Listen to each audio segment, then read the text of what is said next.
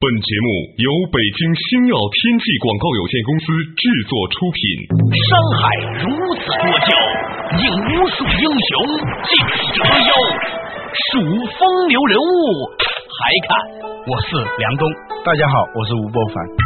两个男人孕育五年，梁东吴伯凡帮你坐着打通经济生活任督二脉，东吴相对论。好戏马上开场。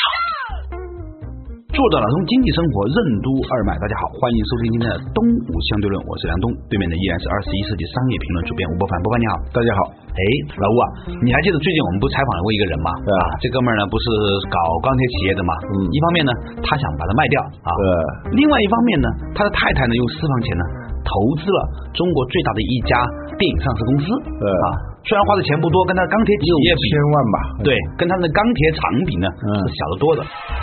为什么越来越多的制造企业开始转向虚拟经济？虚拟经济的过度膨胀有何危害？为什么中国会出现虚进实退的现象？离开实体经济支撑的虚拟经济将走向何方？欢迎收听《东吴相对论》，本期话题：脆弱的虚拟经济。当时我们俩就有一个共同的感触哈、嗯那好像中国的很多的企业家正在逐步的退出所谓的实体经济这个行业。呃，从有中经济变无中经济，对从实体经济变成相对虚拟的经济，嗯，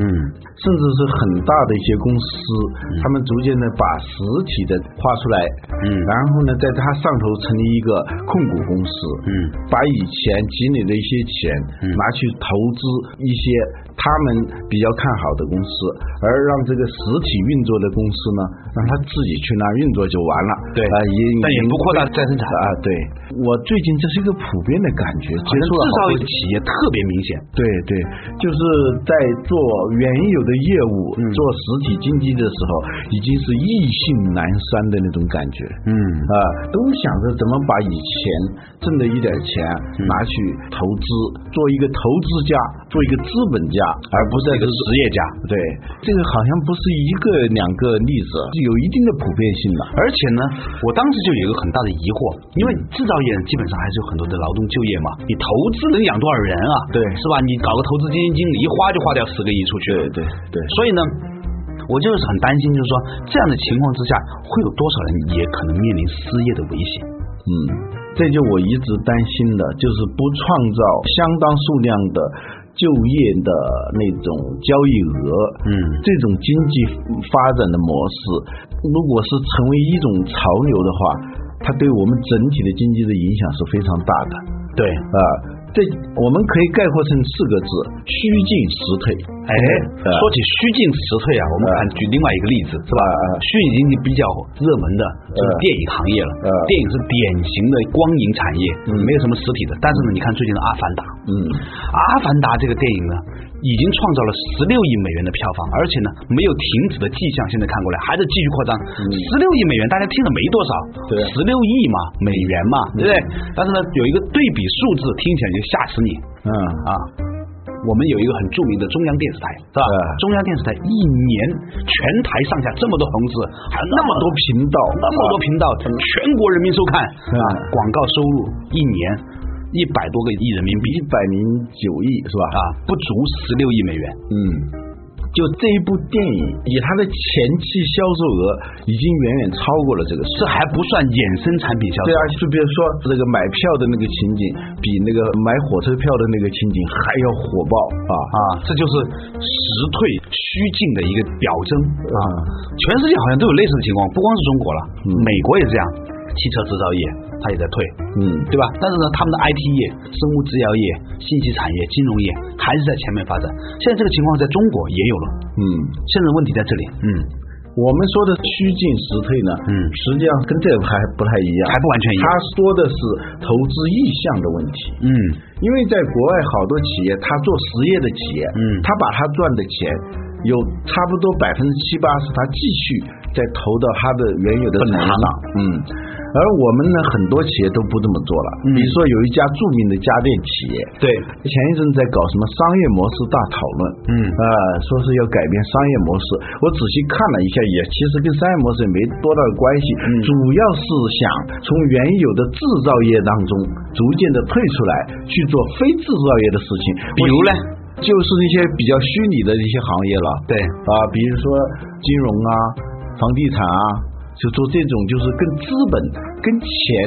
更紧密结合。跟紧密结合的。对，而不以前呢，我以为房地产行业是一个实体经济啊嗯后来我才知道，做房地产开发商啊，他根本就不需要自己盖房子，盖房子是外包给别人的，管房子也是外包的，设计也是外包的设计也，是广告也是外的，对嗯连钱都不是他的，钱都是银行的，所以对房地产开发商本质上来说是个关系运营商，呃，对，不能说空手套白狼，但是它实际上是是虚拟经济运 营商，呃，是一个轻资产的，其实好像要花了很多钱。我们一想到房地产商，就是要很多钱的。对其实呢，它是一个轻资产运营的。对呃，现在这种现象呢，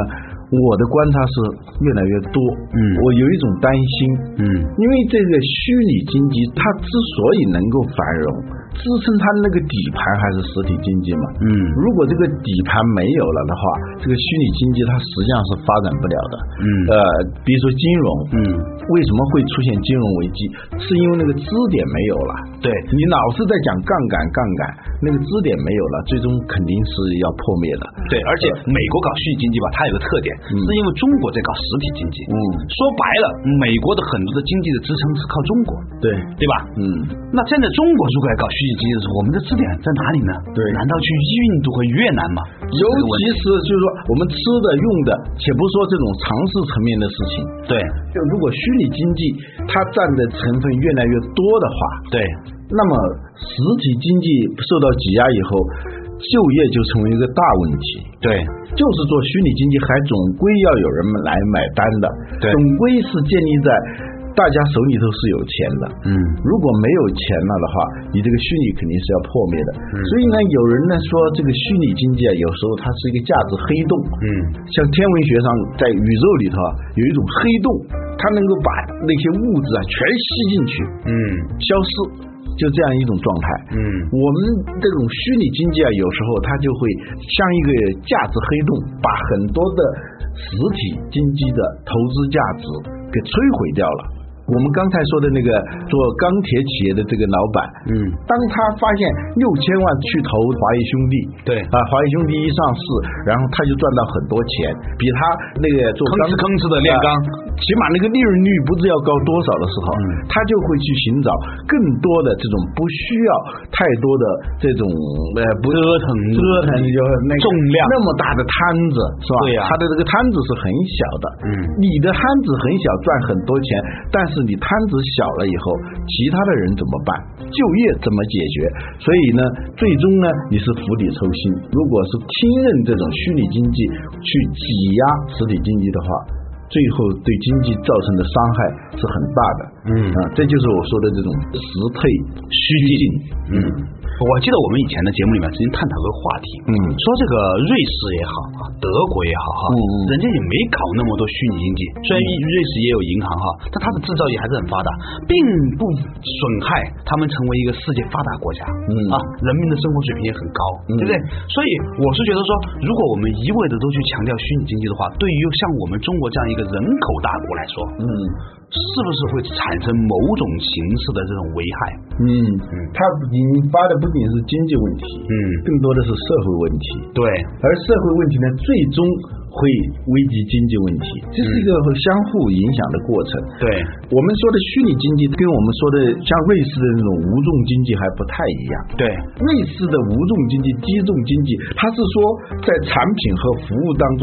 有巨大的附加值，嗯使同类产品和同类服务能够卖到更高的价钱，而创造价值、嗯啊！它一块手表是你的二十倍、三十倍、五百倍，甚至有这种情况。嗯是因为它本身的附加值，而虚拟经济是什么呢？它是不去从事一个什么实际的行业，看到哪儿能赚钱，我就把钱投到那个地方去，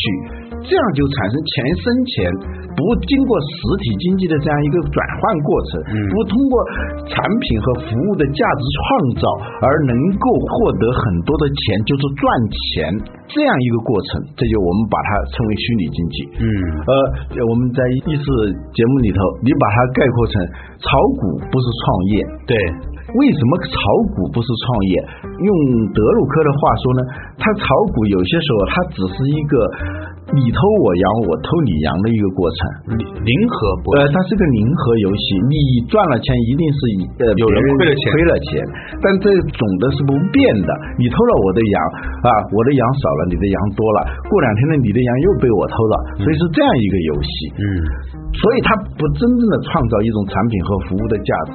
在一定程度上可以这么说。当然，金融本身的作用也是非常大的，对但是金融的作用之所以大，它是能够跟实体经济能够紧密的结合，就像那个 DNA 的那个就是那个双螺旋结构。呃，对，它是绕在一起的，嗯，它才可能是有非常大的作用。如果一旦完全脱离这个实体经济的时候，最后就会变成一个击鼓传花游戏，这种就是造成价值的坍塌，是这样一个过程。所以炒股不能算创业，但是我们现在好多公司呢是靠创业起家的，赚了一些钱，他们去做一些投资，实际上跟炒股也差不多，或者去炒房，或者去投资一家公司到什么板上去上市。这个它跟炒股是差不多的。如果大家的兴趣都集中在这时候，没有人会认认真真的去做实业了。嗯，我我想起来的，南怀瑾先生他曾讲过一篇《史记》里面的文章哈，嗯叫《货值列传》。嗯啊，货和值，值是繁殖的值。嗯嗯货值呢，它是个门类，是《货之列传》是《史记》里头的一个门类。对你说本本纪纪啊是吧？列传啦，它是一个门类，《货之列传》就是写这些商人的。对啊那他讲到《货值列传》里面的时候呢，特别讲到货和值是不一样的，嗯货呢是货品、嗯商品了，它有一个生产流通的过程。嗯值呢是繁殖，讲的是钱生钱金融的过程。嗯那为什么不叫值货而叫货值呢？是嗯先要有货嗯才能够值。嗯如果都是值的话呢，这个货最后啊就被虚拟化、空洞化了之后呢，最后也没有了货。嗯，书法里头讲“既白以当黑”啊，对就是会写书法的人，他会留白，黑处是指白处也是字。对问题就在于它是有黑了，那个白处才才有能够价值是才有价值。对如果全是白的，它就不构成书法。虚拟经济和实体经济之间的关系，我觉得也是这样一种啊黑白相生的关系。嗯但是你就专门去玩那个白的这一部分的时候，那其实是很荒诞的了。嗯，好了，嗯稍微休息一下，马上继续回来到东吴相对论。什么是创新？为什么联想的英文名称叫做 Lenovo？为什么说只有创新者才是企业家？邮票的发明怎样拯救了英国邮政业？为什么社会的发展离不开企业家？欢迎继续收听《东吴相对论》，本期话题：脆弱的虚拟经济。梁东吴不凡帮你坐着打通经济生活任督二脉，东吴相对论。作者打通经济生活任督二脉，继续回来到东吴相对论对面的依然是二十一世纪商业评论主编吴伯凡，伯凡你好。大家好，哎，呃，刚才我们讲到一个话题，哦讲到这个中国呢，似乎有一种某种趋势，在中国经济结构里面就叫做实退虚进哈。嗯我们不是说一味反对虚拟经济，嗯但是呢，我们觉得说，在中国这样的一个现实国情之下，嗯如果呢大家都去搞虚拟经济的时候呢，会产生一个什么样的问题？嗯嗯，而且或者对于说大量的靠制造业起家的这些企业，他们不再去做制造业，不是在制造业里头赚到钱呃，进行创新是赚不到钱，对但是你通过创新，你能够赚到钱，对这是一种赚钱的方式，对，比如说大家都说做手机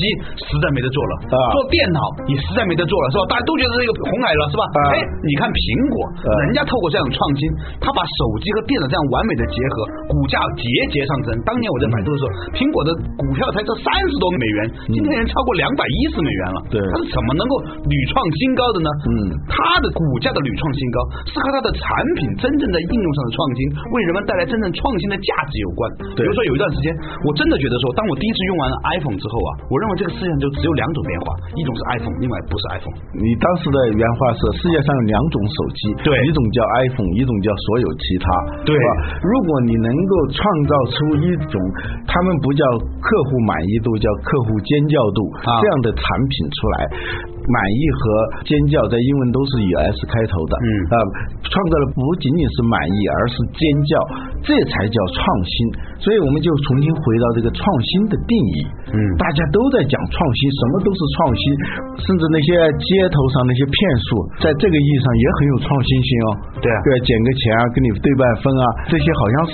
以前没有的，哎，他想出来是不是叫创新？所以呢，我们就解释一下什么叫创新。嗯创新呢，就是最早呢是熊彼特讲的这个创新。创新就是要创造一种生产函数，这说的有点学术啊，但嗯对是它是非常准确。嗯生产方程式啊，我们都学过数学，你是 a 加 b。还是 a 乘 b 啊还是 a 加 b 的平方，还是 a 的平方加 b 的平方，还是 a 加 b 的立方什么什么再乘以 x 根号加什么我的啊等等，这是一个公式，一个函数。对，这个函数不同，最后得数肯定是不一样的。尽管 a 是不变的，a 等于三，b 等于五，啊但是不同的函数是它的得数是不一样的。对一个企业的创新就是它创造了一种新的函数式，把原有的资源，嗯都是一模一样的资源，它能够取得更大的得数，嗯这就叫创新，嗯啊、或者叫新的生产组合，嗯嗯，过去是叫手机或者叫电脑，对，它能够把这个东西。完美地结合呃完美的结合起来，而且呢，超越了手机和电脑的范畴，甚至是你都没法去定义它到底该叫什么，一种新的品类，嗯一种新的体验。这个时候，那一种新的价值就出来了。嗯所以呢，这个创新啊，这个词根叫 N O V 啊，嗯联想为什么叫 Lenovo？来弄我。哦，不是，哪然弄后后面的那个哎 N O V O，当时为什么取这个名字，就是强调啊联想要创新。嗯我们大家还学过那个英文小说那个词啊嗯长篇小说 novel。小说是什么？小说就是原来没有的，你通过你的构思，你仿佛创造了一个世界，嗯而好像林黛玉真的有这个人，贾宝玉真的有这种人哦。，这是小说的这个词根的意思。呃，对对，英文中的小说这个词根跟创新这个词根是连在一起的。嗯嗯长知识，长知识。嗯，所以呢，在熊彼特那里呢，企业家跟创新家，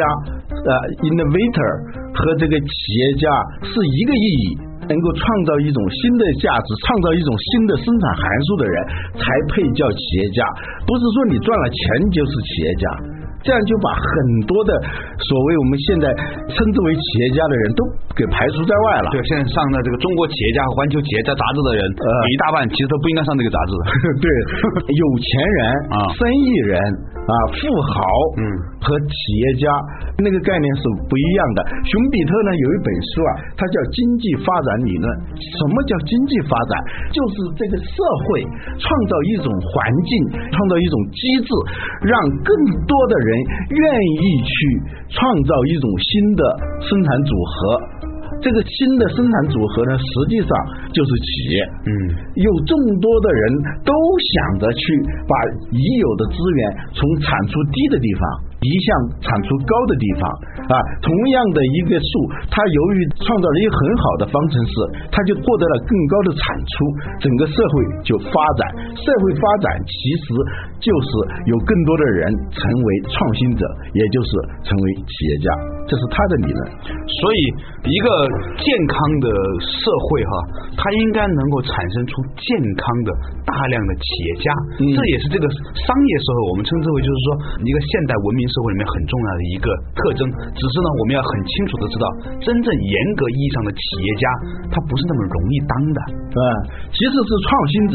有时候啊，比如说像熊福特彼可以算是创新者，对吧对对爱迪生呃后来的 GE，对他这样的企业算是企业家，嗯对吧？甚至是在某种程度上，比那尔些盖茨嗯从事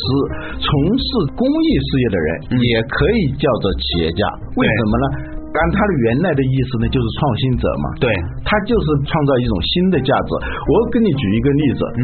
有一个人啊，嗯，英国的一个小学教师，嗯他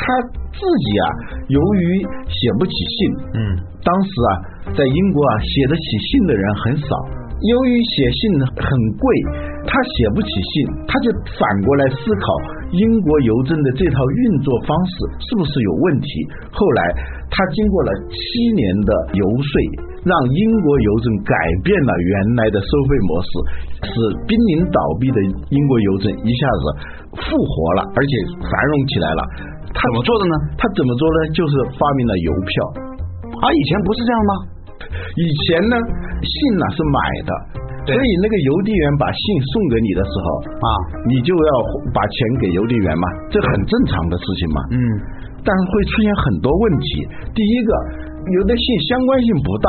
嗯，就像现在的那个垃圾邮件一样。对，他发给你了，你你给不我买啊呃，我不买，不买你那个时候又不像现在电子邮件随便发，那个成本很低嘛。对那个时候都是要通过马车这样送的。嗯哼所以呢，很多人呢，由于有时候是没有钱，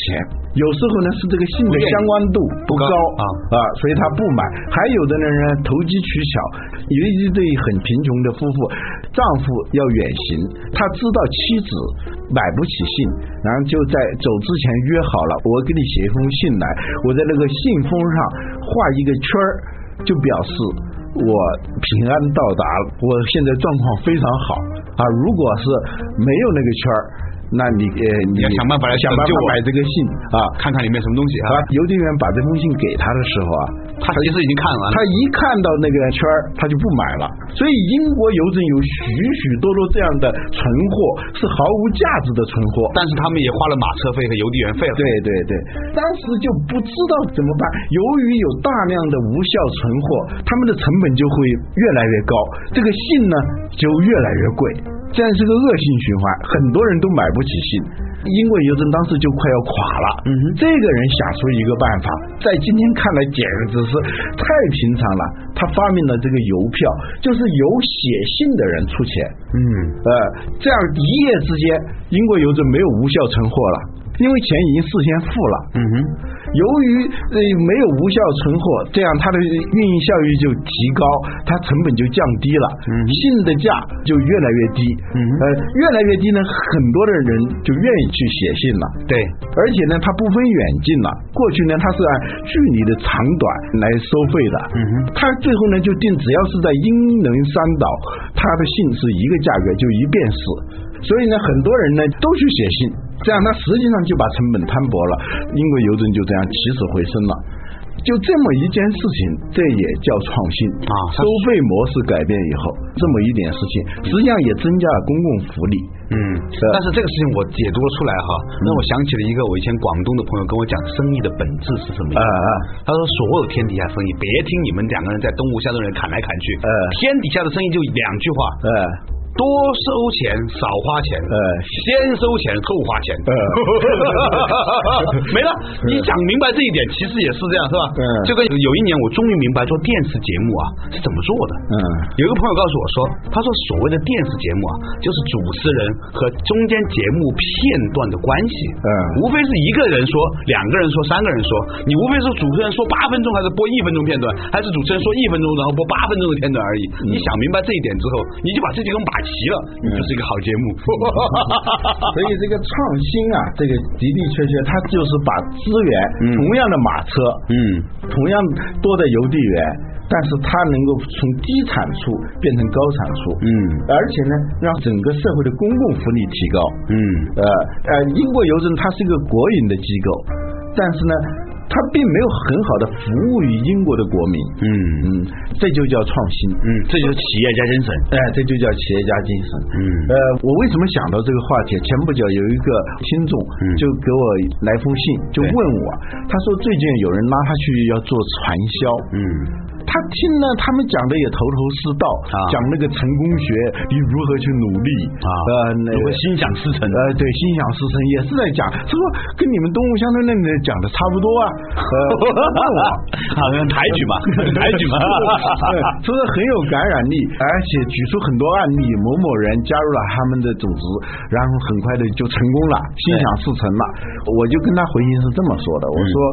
你所听到的那种成功学叫掠夺学，嗯，是如何想方设法把别人的钱弄到自己口袋里头，亲戚的钱、朋友的钱，所有信任你，但是你去伤害他的那些人的钱挪到你的口袋里，那叫掠夺学。对你并没有为别人创造价值，嗯，所以你这个东西呢，就不能叫创业，更谈不上什么成功。无论是创业也好，成功也好，无非是为别人创造价值的同时，自己也获得相应的报偿。嗯，这句话讲的太深刻了，嗯所以有人说啊，这个节目简直就不是一个节目，某些时候呢，还基本上是个格言节 目，是吧嗯，我们所说的就是创新这个概念，只要你创造了新的价值， 嗯你这个就是创业。嗯哼，你只是在钱倒来倒去的话，你为自己创造价值，那就不叫创业，不叫企业家。哦啊是这样一个，我们只是要区别这样一个概念。过去一些企业，它从实体经济起家，他们为社会创造了价值，同时呢，他们也获得了一定的回报，也成功了。但是呢，他现在对自己的主业、自己所从事的这个行业越来越不耐烦，越来越没有兴趣，而想着已经有钱了以后，我如何通过最简单的办法获得更多的钱，甚至最低限度呢去保值啊什么这样一种动机的时候，他已经不再是一个企业家了。而我们社会的发展繁荣是建立在有越来越多的企业家，有越来越多的创新者，而不是有越来越多的想赚钱的人。嗯。所以我们在节目结束前呢，要厘清一下哈，我们并不是反对实体经济或者虚拟经济，我们反对的是那一些不创造价值的经济。嗯，只是仅仅透过信息的不对称，透过权力的不对称来完成的那种价值掠夺。嗯，所以我们觉得说，当一个社会哈、越来越多的人发现，他如果努力是没有好报的。嗯啊，如果他透过某种的权力寻租，透过某种的信息上的壁垒，或者因为他的某一些关系而得到的某一些特殊的信息而获得了财富，而这种人最后成为了一个社会的一个英雄的时候，那么我觉得这是一个社会的悲剧。嗯。好了，感谢大家收听今天的东吴相对论，再见。